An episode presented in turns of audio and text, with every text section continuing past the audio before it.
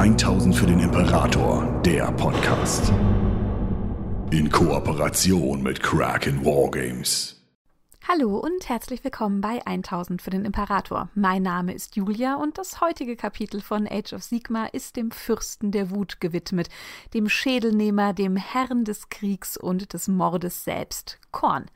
Auch in Age of Sigma ist er die Inkarnation des Zorns, der Herr allen Krieges und sämtlicher Schlachten, die in jedem Bereich der Welt geschlagen werden, der fleischgewordene Wunsch der Sterblichen nach Vernichtung, die Inkarnation von Krieg, Hass und Mord. Und wie Korn selbst sind auch seine Anhänger, seien es Dämonen oder Sterbliche. Ihnen folgt eine Schneise der Vernichtung durch die Reiche der Sterblichen, und alles, wonach sie streben, sind Blut und Schädel, beides jene Opfergaben, die der Herr des Krieges von ihnen möchte. Und es ist ein Streben, das weder bei Korn noch bei seinen Anhängern ein Ende oder Befriedigung kennt. Die zornesroten Horden von Korn sind immer dafür bereit, Krieg zu führen, und ihr Kriegsruf Blut für den Blutgott, Schädel für seinen Schädelthron, weckt Furcht in den Herzen der Sterblichen. Es gibt keine Vernunft unter ihnen. Es ist eine Armee, eine Truppe von Unvernunft, und selbst jene, die eigentlich in der Lage sind, klar und strukturiert zu denken, müssen, wenn sie auf diese Truppen treffen, einsehen, dass im Bereich des Gemetzels, des Leides und der Orte, an denen nichts anderes fließt als Blut, für klare Gedanken oder gar Diskussionen kein Platz mehr gelassen werden kann und so wenig wie für Vernunft oder entspannte, freundliche Gedanken irgendein Platz ist, ist für irgendetwas Schönes noch Platz im Reich des Korns. Es geht darum, die Welt in eine Spiegelung seiner Ländereien zu verwandeln. Es geht darum, die Welt in ein ewiges Schlachtfeld umzukehren und wenn es keine Gegner mehr gibt, die man besiegen kann, dann wenden seine Diener sich auch gegeneinander, denn eine Pause bedeutet nur, dass Korn wütend wird, und niemand möchte den Gott des Gemetzels tatsächlich auf irgendeine Art und Weise reizen, denn wütend ist er grundlegend schon immer genug. Was man verhindern möchte, ist, dass sein Blick auf einen fällt und das Missfallen, das man hervorgerufen hat, sich dann auch noch gegen einen wendet. Dort, wo die Diener von Korn wandeln, ändert sich die Welt. Es ist eine Welt von Blut und Schädelhügeln, eine Welt, die im Zeichen der Acht steht, die heilige Zahl von Korn. Warum gerade die acht, kann niemand genau sagen, und es ist eine Frage, die der Gott selbst nicht beantwortet. Manche seiner Diener flüstern, dass bei seiner Geburt acht mächtige Götter direkt von ihm selbst erschlagen wurden und sie nun das Fundament für seinen Schädelthron bilden. Andere sagen, dass es acht Zeitalter des Krieges geben muss, bis sein Blutdurst endlich gestillt worden ist. Was es aber auch ist, seine Diener nehmen es an. Alles steht im Zeichen der Acht. Seine Bauwerke haben acht tragende Säulen und acht Zinnen ragen in die Nacht hinein. Rituale sind mit der heiligen Acht bedacht und die achte Angriffswelle, die die Männer des Korn gegen ihre Gegner führen, wird immer die mächtigste sein. Und so zieht es sich wie die Schädel und das Blut durch alles, insbesondere aber durch eben seine Ländereien. Diese finden sich im Reich des Chaos, wie auch die seiner Geschwister, mit denen er sich im ständigen Kampf um die Vorherrschaft in eben dieser Albtraumwelt befindet, in der reguläre Weltgesetze keine Bedeutung mehr haben, seien es Physik, Zeit oder Moral. Das Land von Korn ist das größte. Es ist eine blutgetränkte Landschaft, getrieben und geformt von Gewalt. Es herrscht die Abwesenheit jeglicher Schönheit. Und während das, was die anderen Chaosgötter für schön empfinden, für die meisten Sterblichen nicht wirklich zu verstehen ist, hat Korn nicht einmal diese verdrehte Art von pervertierter Schönheit in seinen Ländereien, es ist einfach nur ein durch und durch gepeinigtes, ausgebeutetes Land, das wäre es Teil des Reiches der Sterblichen, längst in sich kollabiert wäre und keinerlei Leben mehr hervorbringen könnte. Egal wohin das Auge auch reicht, man blickt auf Berge aus Knochen, auf verfluchte Einöden, die nichts anderes sind als Schlachtfelder für die dämonischen Kinder Korns, die dort gegeneinander streiten oder gegen die Diener der anderen Chaosgötter, die dumm oder mutig genug sind, in diese Ländereien einzudringen, um sich einen würdigen Gegner zu suchen. Ab und an wird man Arenagruben finden, jene verfluchten Orte, in denen die Dämonenkinder versuchen, die Gunst ihres Gottes zu erringen. Man schickt Sklaven dorthin oder jene, die sich selbst überschätzen oder Monster und abstruse Gestalten, die man in anderen Chaosreichen oder den Reichen der Sterblichen gefunden hat, alles ist gut genug, um dort anzutreten und vernichtet zu werden. Wer stirbt, wird wiederbelebt, aber die ganz schwachen Seelen werden endgültig ausgelöscht in diesem endlosen Gemetzel, das für nichts weiter dient, als die Kinderkorns immer weiter zu schleifen, damit sie perfekte Soldaten für seinen endlosen Krieg werden. Die Grenzen von Korns Reich bestehen aus Vulkanen, die Flüsse von Erdblut spucken, eine glühend heiße Art von Lava, die derart schlimm ist, dass sie alles verbrennt, womit sie in Berührung kommt, und über die jene, die ihn anbieten, flüstern, dass es sich um eine Inkarnation des Zorns des Gottes selbst handelt, denn so soll es sich anfühlen, wenn der Zorn Korns über einen kommt. Bei einem Ausbruch der Vulkane fließt nicht nur Erdblut über die Welt, sondern sie spucken brennende Messingschädel, die gleichermaßen in den Reichen des Chaos und in den Reichen der Sterblichen niederkommen. Und diese Hitze ist allerdings nicht nur sinnlos oder zerstörerisch, sondern sie wird von den Dämonenschmieden Korns genutzt. Dort fertigen sie die Rüstungen und Waffen, die die hochrangigen Dämonen Korns tragen dürfen. Hier werden Dämonenklingen und Runenrüstungen in die Welt geworfen, und diese Schmieden selbst sind widerwärtige Orte voller öliger Dämpfe und roten Rauches, die wie Monster in diesem eh schon nicht wirklich bewohnbaren Teil der Welt sind und ein weiteres Zeichen dafür, wie wenig jene, die Korn anbeten, für die Natur, in der sie sich bewegen, Achtung haben. Und in der Mitte ist der schlimmste Ort von allen, die Messingzitadelle, das dunkle Herz des Reichs des Chaos von Korn, Sie ragt über das Reich selbst hinaus, riesige blutbespritzte Mauern, auf denen spitze Zinnen angebracht worden sind, die so geschmiedet wurden, dass sie aussehen, als würden sie sich direkt in die Wolken selbst bohren und dem Himmel selbst Leid zufügen können. Riesige Feuerschalen tauchen alles in ein unheimliches, unheilvolles Licht, die angetrieben werden von den Seelen jener, die zu schwach waren, um Korn weiter zu dienen.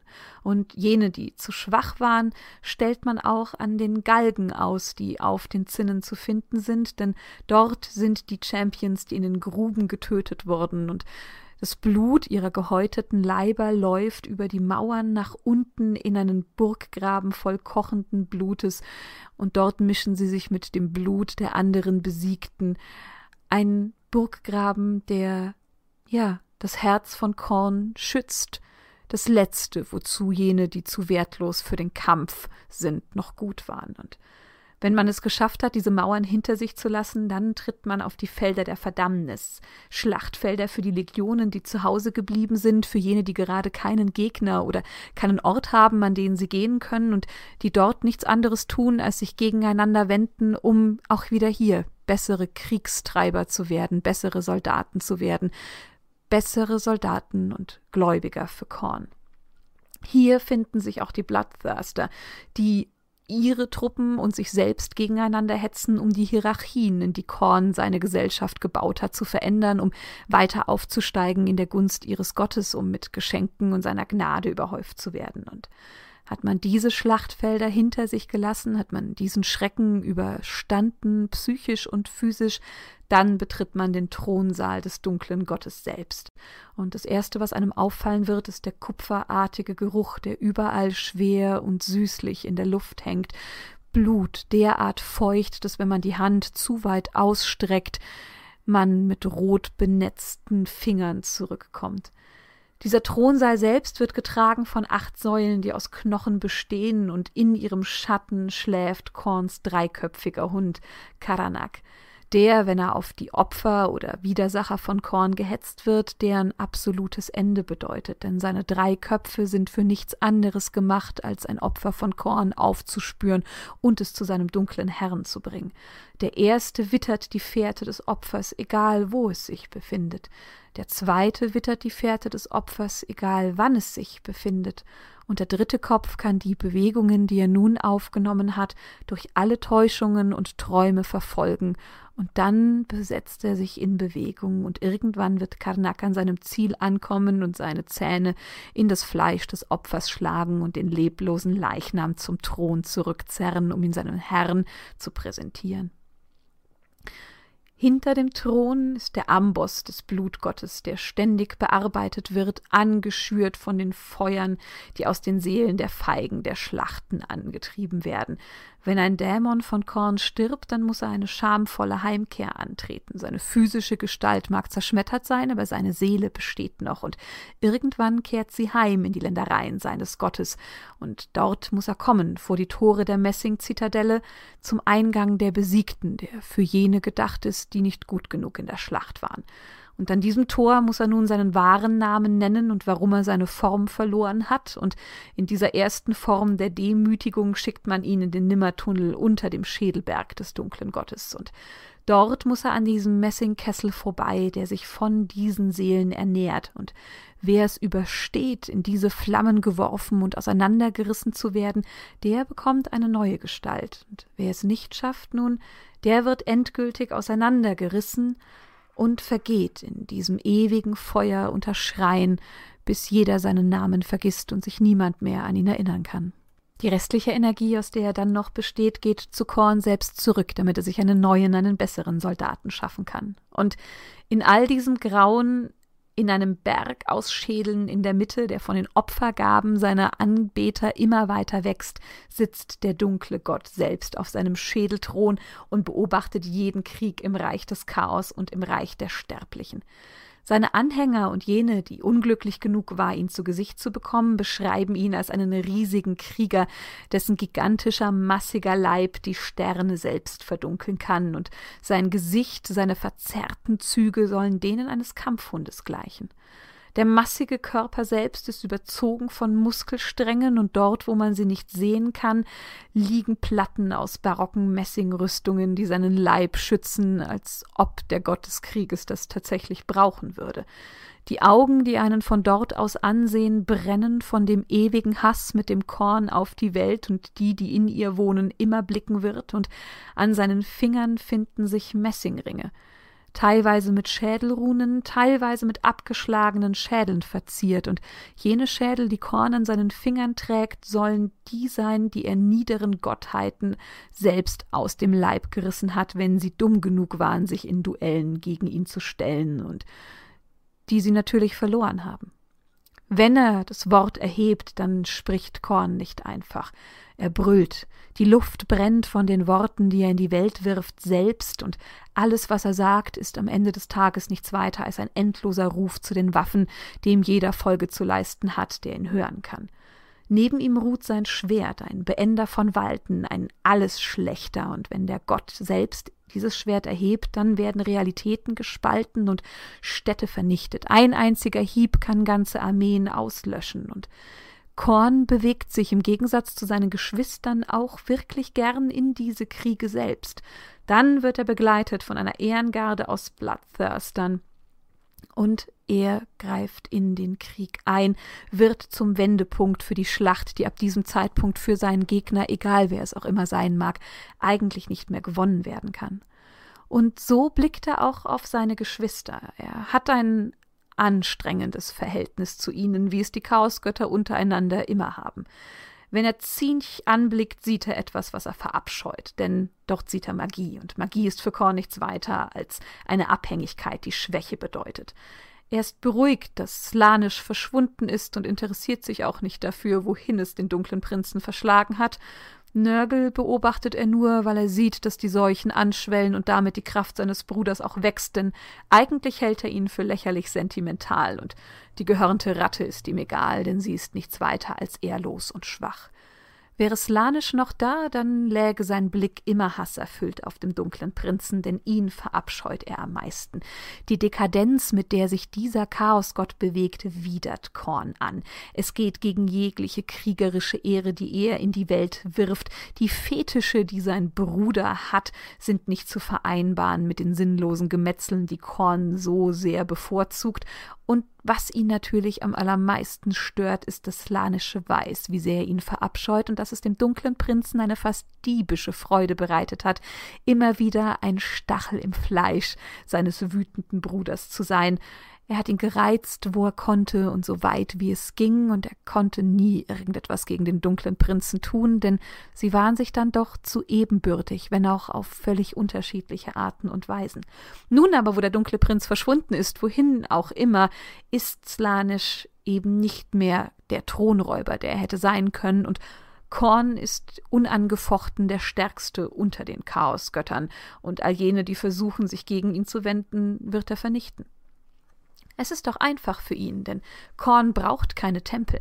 Das Schlachtfeld da draußen ist sein Tempel. Jeder Krieg, selbst wenn er gegen ihn gefochten wird, ist ein Gebet an ihn selbst, eine Litanei, die ihn stärkt, und man kann ihn nicht besiegen, indem man die Waffen gegen ihn erhebt, aber er selber wird den Krieg immer ausrufen und scheint so tatsächlich auf so vielen Ebenen völlig unbesiegbar zu sein. Und das wissen auch seine Truppen der Unvernunft, die er gegen die wieder aufgebauten Zivilisationen der Sterblichen schickt, die Korn so sehr verabscheut, die Ordnung, die sie in die Welt gebracht haben, die Geisteswissenschaften, mit denen sie sich auseinandersetzen, die all das haben, was er so verabscheut an den schwachen Magistern dieser Welt, müssen vergehen. Und so schickt er eben jene zornesroten Truppen immer weiter in die Welt. Als das Zeitalter des Chaos anbrach, waren die anderen Chaosgötter genauso vernichtend, aber Korn hat die schlimmsten Dinge über die Welt gebracht. Und dabei waren vor allem die Sterblichen das Problem, die Bloodbound, jene, die so verdorben sind, dass der Gott des Chaos sie liebt, obwohl sie nicht zu seinen Dämonen gehören. Ihnen schenkt er besondere Fähigkeiten an der Waffe und er bewundert ihre bedingungslose Gewaltbereitschaft, die mit jedem Exzess, den sie gegen einen Feind aufbringen, nur noch weiter nach oben wächst. Sie dürfen die Rüstungen aus den Höllenfeuern tragen, sie bekommen Waffen, die für nichts anderes geschmiedet wurden als Vernichtung, und Korn gibt ihnen vor allem auch die Kraft, all das zu tragen, was sonst nur von einem Dämon hätte getragen werden können. Sie alle bewegen sich in einer klaren hierarchischen Militärstruktur, die Korn wichtig ist, denn innerhalb dieser Struktur weiß er, dass sie alle nach Aufstieg streben, dass es niemanden gibt, der sich auf dem, was er bereits errungen hat, ausruhen könnte und dass sie sich ständig weiter nach oben treiben und zu schlimmeren Gemetzeln anfeuern, weil sie wissen, dass es das ist, was ihnen mehr Macht bringen wird aber es ist eine gefährliche Verbindung, die man eingeht, wenn man sich in die Truppen Korns einreiht. Die Unwürdigen, und man ist schnell vom geliebten Kind zum Unwürdigen geworden, werden einfach zu Opfergaben für den dunklen Gott selbst, und niemand wird mehr auf die zerstörten Überreste, die man dann nur noch ist, zurückblicken. Und dort, wo diese Sterblichen besonders wüten, richtet der Blick des dunklen Gottes sich direkt auf sie. Und ihre Gier nach Korns Gunst, ihre Gier nach Unsterblichkeit und ewigem Blutvergießen, die bringt ihn dazu, durch seinen Blick die Realität zu zerreißen und seine Dämonen in die Welt zu ihnen zu schicken. Sie werden angezogen von den größten Gräueltaten und den schlimmsten Arten der Hinrichtungen. So gibt es wilde Stämme, die beispielsweise die Herzen ihrer Feinde fressen, in der Hoffnung, dass es die Dämonen Korns beschwört, oder Axtclans, die ganze Schädelikonen bauen, um Korn anzubeten. Und manchmal reicht es, manchmal ist der Ort verdorben genug und es ist genug Blut geflossen und der erste zornesrote Bloodthirster schiebt seine Klauenhand in die Realität und wird sich dann einmal kurz umblicken und prüfen, ob das, was er sieht, ihm ausreicht oder ob die Sterblichen eigentlich nicht grausam genug sind. Wenn dieses Urteil gefällt wird, dann werden sie einfach vernichtet. Sie werden zu Opfern von Korn und die Dämonen ziehen danach weiter, denn Sie sind nicht für Gnade gemacht. Sie sind Wesen, die einzig für den Krieg erschaffen wurden, die nichts weiter kennen außer Vernichtung und Gewalt, angeführt eben von ihren Bloodthirstern, die jeweils eine der acht Legionen Korns unter sich haben. Diese bestehen wiederum aus acht Kohorten, die aus acht Dämonenscharen bestehen, immer alles in der heiligen Zahl des Korn. Und hier findet man als Fußsoldaten meistens die Bloodletters, die von ihren Bloodmasters in die Schlacht geführt werden, die versuchen weiter aufzusteigen. Natürlich wird es auch hier immer Spezialisten geben und besondere Individuen, die Korns Gnade haben, die immer mit ein bisschen Neid von den ganz kleinen Dämonen betrachtet werden, aber gleichzeitig auch als ewiges Mahnmal dienen, dass, wenn man nur genug Blut vergießt und nur genug Knochen sammelt, man eines Tages auch einer von ihnen werden kann. Es gibt keine Zauberer, denn Korn verachtet Magie, aber dafür haben sie Dämonenmaschinen, die ihr eigenes hasserfülltes Bewusstsein haben, die sich gegen die Sterblichen oder gegen andere Verbündete, wenn die Schlacht vorbei ist, wenden können. Es sind jene Dämonenmaschinen, die in den grauenvollen, verdorbenen Schmieden in den Ländereien von Korn geschaffen werden, metallgewordene Darstellungen dessen, was mit dem Land passiert und wozu die Höllenschmiede in der Lage sind. Einmal beschworen, können sie sich frei in den Ländern bewegen und Irgendwann holt Korn die Kriegstreiber vielleicht nach Hause oder aber ihre physische Form wird vernichtet. Eine andere Möglichkeit gibt es nicht, um tatsächlich irgendwann den Heimweg anzutreten. Aber warum sollte man das auch wollen? In den Reichen der Sterblichen finden sie genug Opfer für das, was sie zu tun gedenken. Denn die Morde, die sie begehen, geschehen dort nie schnell und schmerzlos und können nun endlich gegen Gegner ausgeführt werden, die nicht einfach wieder zurückkommen. Ihr Feind wird zu einem zuckenden Haufen Fleisch verarbeitet, und sie gewinnen in diesen Schlachten auch immer an Stärke, denn der Kampf gegen den Gegner, die Verzweiflung, die Schreie, das fließende Blut und die splitternden Knochen, all das facht sie nur an und bringt ihre wahre Stärke hervor. Und so werden sie gefürchtet in den Zeitaltern des Chaos. Wie seine Brüder selbst konnte Korn die Reiche der Sterblichen am Anfang nicht betreten. Er musste warten, aber dafür war der Herr des Krieges niemals geschaffen, also wand er sich als erster dem Reich des Chaos selbst zu. Er eroberte in slanisch alter Domäne so viel, wie er eben an sich reißen konnte, nun da sein Bruder verschwunden war, und obwohl die anderen versuchten, sich gegen ihn zu verbündeten, hatten sie ihm nahezu nichts entgegenzusetzen. Aber Korn war frustriert trotz der Erfolge, die er hatte. Er wollte in die Reiche der Sterblichen, die einen so viel besseren Ort für seine Feldzüge darstellten, und so musste er doch wieder warten, aber wusste, dass seine Zeit kommen würde, denn der Machthunger der Sterblichen und die daraus wachsenden Kriege öffneten seinen ersten Einfall Tormöglichkeiten.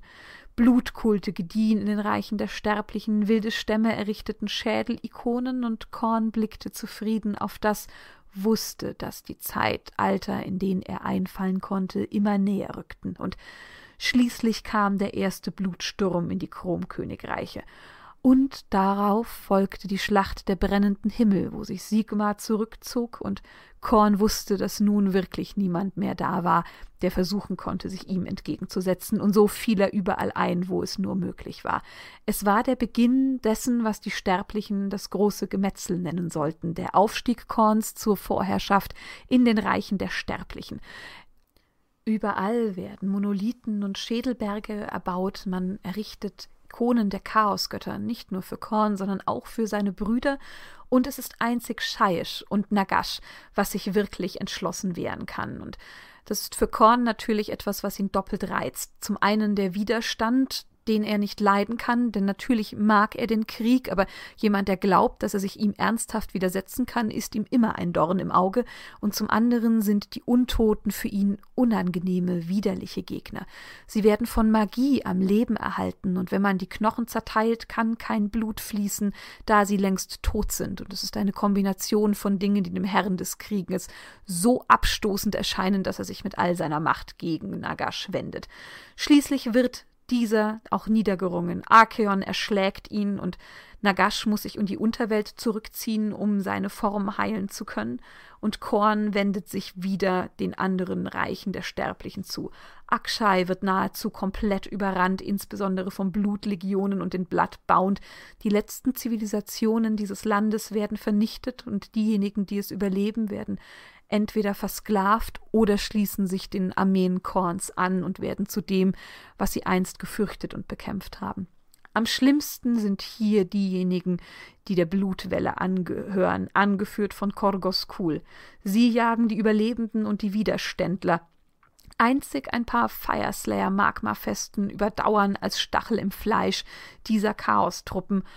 Alles andere ist fest in der Hand dieser dunklen Götter. Und Korn, der nun in den Reichen der Sterblichen nicht mehr wirklich etwas erreichen kann, fängt erneut Krieg mit seinen Brüdern an.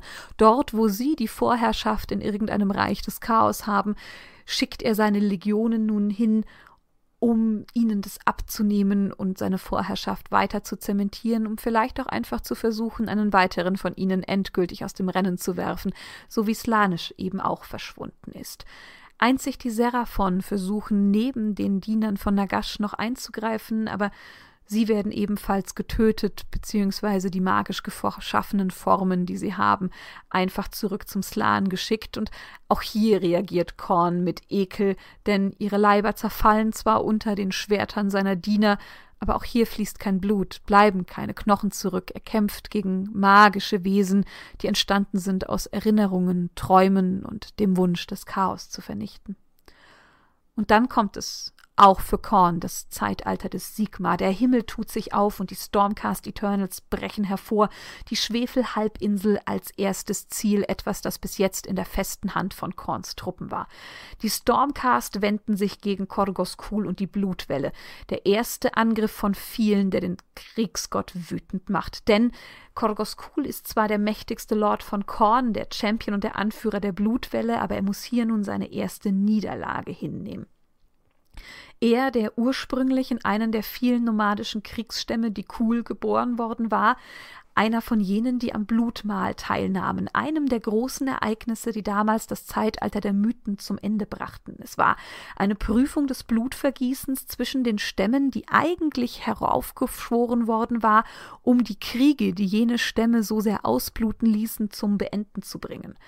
Und so sollte jeder einen Champion schicken, der gegen einen anderen Champion streiten konnte, und jener, der am Ende siegreich stand, der sollte das Zeitalter des Friedens einleiten. Und Korgos Kul war es, der sich hier unerbittlich an die Spitze kämpfte und nachdem 888 tote Barbarien-Champions niedergesunken waren, begann ein großes Ritual, ein dämonischer Kataklysmus. Die Luft begann zu kreischen, das Wasser, das sich von den Leichen blutig gefärbt habe, begann zu kochen und zu brodeln, und das Reichstor, welches sich im Zentrum dieser Inseln, wo jenes Blutmahl stattgefunden hatte, befunden hatte, zersprang einfach in eintausend Stücke, und es war ein Riss in der Realität geschaffen, durch den die Dämonen Korns einfallen konnten. Die Barbaren selbst waren teilweise entsetzt Korn wollte sie unbedingt für sich haben, erschienen sie ihm doch wie die perfekten Sterblichen, die er umarbeiten konnte für seine Truppen und für seine Legionen. Die meisten schließen sich ihm auch sofort an, einige wenige leisten Widerstand. Und unter jenen, die ihm sofort die Treue schwören, ist Korgos Kul. Und er beginnt seine barbarischen Vorstellungen sofort umzusetzen. Er fängt an, den Kannibalismus in diese Stämme einzubringen. Seine Opfer können sich entscheiden. Entweder dürfen sie direkt sterben und werden dann als Festmahl für diesen Abend dienen, oder aber sie müssen an jenem Festmahl teilnehmen und ihre Brüdern und Schwestern, die nicht stark genug waren, sich anzuschließen, verzehren. Und die Blutwelle hält eben jenes Festmahl an jedem Abend ab und ihre Reihen werden größer und größer und Korgos Kul wird mächtiger und mächtiger.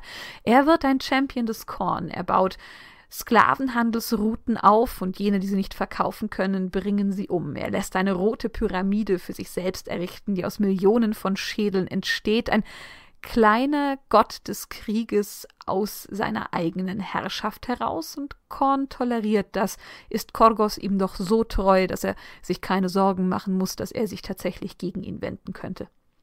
Und nun kommen aber die Stormcasts, und an jener roten Pyramide, die doch das Zeichen seiner ewiglichen Herrschaft sein sollte, verliert er und wird ins Exil gezwungen. Es ist die erste vernichtende Niederlage von vielen. Die Dämonen von Korn verlieren mehr und mehr an Boden und die anderen Reiche der Sterblichen folgen nun. Es wird weiter zum Kampf gerüstet. Die Idoneth und die Silvaneth erheben sich und die Daughters of Cain kommen wie aus dem Nichts, um gegen die Dämonenlegionen und die Sterblichen, die sich Korn angeschlossen haben, zu kämpfen. Korgos Kul ist noch nicht gänzlich geschlagen, er greift erneut an, hat sich dämonische Legionen untertan gemacht, die ihm nun helfen sollen, schafft dann auch einen der ersten Siege seit langem, aber dieser wird durch den Einsatz temporaler Magie rückgängig gemacht und er wird seines Sieges, mit dem er sich zurück in die Gnade seines Herrn hätte begeben können, beraubt. Er weiß, dass er sich zurückziehen muss, schwört Rache, seine Rückkehr und ein Gemetzel, das die Welt noch nicht gesehen hat, weiß aber auch, dass Korn sich nun erst einmal von ihm abwendet und dass es nun an der Zeit ist, sich diese Gnade erneut zurückzuerobern, und so verschwindet Korgos Kul zumindest aus den Augen der meisten Sterblichen, aber vermutlich warten sie nur darauf, dass er zurückkommt, um das, was er begonnen hat, zu Ende zu bringen. Neben den Stormcast hat Korn ein zweites Problem. Er spürt, dass Nagash, der nun wieder auferstanden ist, etwas plant. Er hat auf seinem Schädelthron Visionen von der Magie, die kommt, von dem Zauber, der alles Leben aus allen Körpern auf einmal reißen und in die Unterwelt bringen soll. Er weiß, dass Nagash plant, alles Leben auszulöschen und eine Art von Ordnung in die Welt zu setzen, die Korn selbst verabscheut denn für ihn ist Magie der Widerspruch zur körperlichen Anstrengung, die er so verehrt. Magie ist aus der Sicht des Gottes Krieges Betrug am Krieg selbst. Magier sind Betrüger, wenn man gegen sie kämpfen muss. Alles daran widert ihn an. Er schickt seine Truppen schließlich auch, um Magier als allererstes zu erschlagen. Dort, wo er sie riechen kann, will er, dass sie auf der Stelle in ihre Einzelteile zerlegt werden, und er gibt jenen, die diesem Befehl folgen, seine Gunst auch schneller, als wenn sie einen sich ebenbürtigen Krieger töten würden. Die Truppen von Nagash nun versuchen aber Korns Vormarsch nach Scheisch weiter aufzuhalten, denn natürlich schickt er auf der Stelle, nachdem er seine Vision verstanden hat und auch verstanden hat, was das für die Welt, die er einnehmen will, bedeutet, nach Scheisch, aber er kommt zu spät. Und ohne den Eingriff der Skaven, die das Projekt des Nagash von so langer Hand geplant hat, so sehr stören, dass es zum Nekrobeben kommt, das ein riesiger Kataklysmus von Totenmagie ist, aber eben nicht das, was Nagash sich erträumt hat, hätte das Ganze auch zum Untergang der Reiche der Sterblichen und zum absoluten Sieg von Nagash geführt. Korn sieht sich nun dem gegenüber, was er besonders verabscheut. Truppen aus Untoten, die überall aus den Feldern herausbrechen, jene Knochen, die man eigentlich schon in alle Winde verstreut hatte, greifen auf einmal wieder nach seinen Dämonen, die Seelen jener, die sie zu Tode gefoltert haben, wollen Rache und greifen mit gierigen Klauen, die sich messerscharf in die Herzen und Seelen der Dämonen bohren können, nach all jenen, die die Chaosgötter anbeten, um ihren Zorn selbst stillen zu können.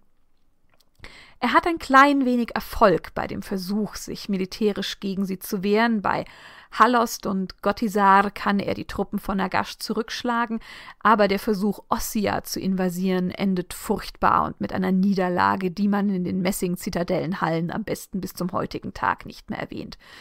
Man protzt aber damit, dass man es fast schafft, die jüngste Mortarchin von Nagash zu vernichten. Lady Olinda kann der Sache nur entgehen, weil Arkan, der Schwarze und Nagash selbst eingreifen und dem Bloodthirster Kaskan, der nun der neue Lieblingssohn von ähm, Korn wird, nachdem äh, Korgos Kul von der Bildfläche verschwinden musste, ähm, fast ihren Tod herbeigeführt hätte. Und nun steht Korn in einer Welt, die ihn anwidert, denn neben dem Nekrobeben und den Untoten und den Stormcast Eternals muss er sich auch mit der Magie in der Welt auseinandersetzen, die sich nun so stark verändert hat. Er muss auf die Endloszauber blicken, die selbst dann, wenn jene, die ihn gewirkt haben und die er so sehr verabscheut von seinen Truppen vernichtet worden sind, sind sie immer noch da und entfalten ihre Wirkung, sind schlecht für seine Krieger und betrügen seine Sieger. Und so gibt er ein neues Blutedikt in die Welt. In der Zeit des Arcanum Optima bekommt nun jeder einen Segen von Korn, der einen Zauberer tötet. Je grausamer, desto größer der Segen.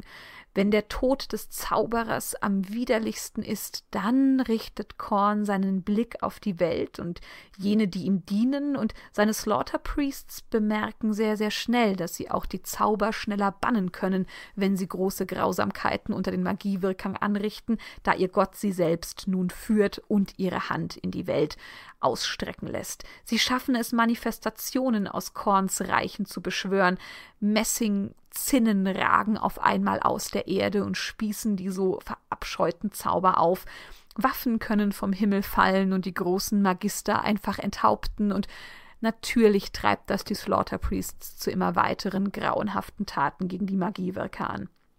Auch ist er unglücklich über all die neuen Götter, die nun aus allen Ecken und Enden zu kriechen scheinen und glauben, dass sie sich ihm widersetzen können, aber auf der anderen Seite macht das den Gott des Krieges fast auch ein wenig glücklich, denn nun ist das eine neue Herausforderung, und er kann einen weiteren ewigen Krieg anzetteln um die Vorherrschaft über die Reiche der Sterblichen, die er doch eigentlich schon in seinen Händen gehalten hat, erneut zurückzuerobern. Und vielleicht wird nun tatsächlich der Tag kommen, an dem Korn sich von seinem Schädelthron erhebt, den Allesbeender, der neben ihm ruht, in seine Hand nimmt und seinen dreiköpfigen Hund in die Schlacht führt, um selbst einzugreifen und sich gegen all jene zu wenden, die glauben könnten, dass sie gegen den Gott des Krieges bestehen können, während seine Anhänger das tun, was er ihnen befohlen hat. Sie sammeln Blut für den Blutgott, Schädel für den Schädelthron.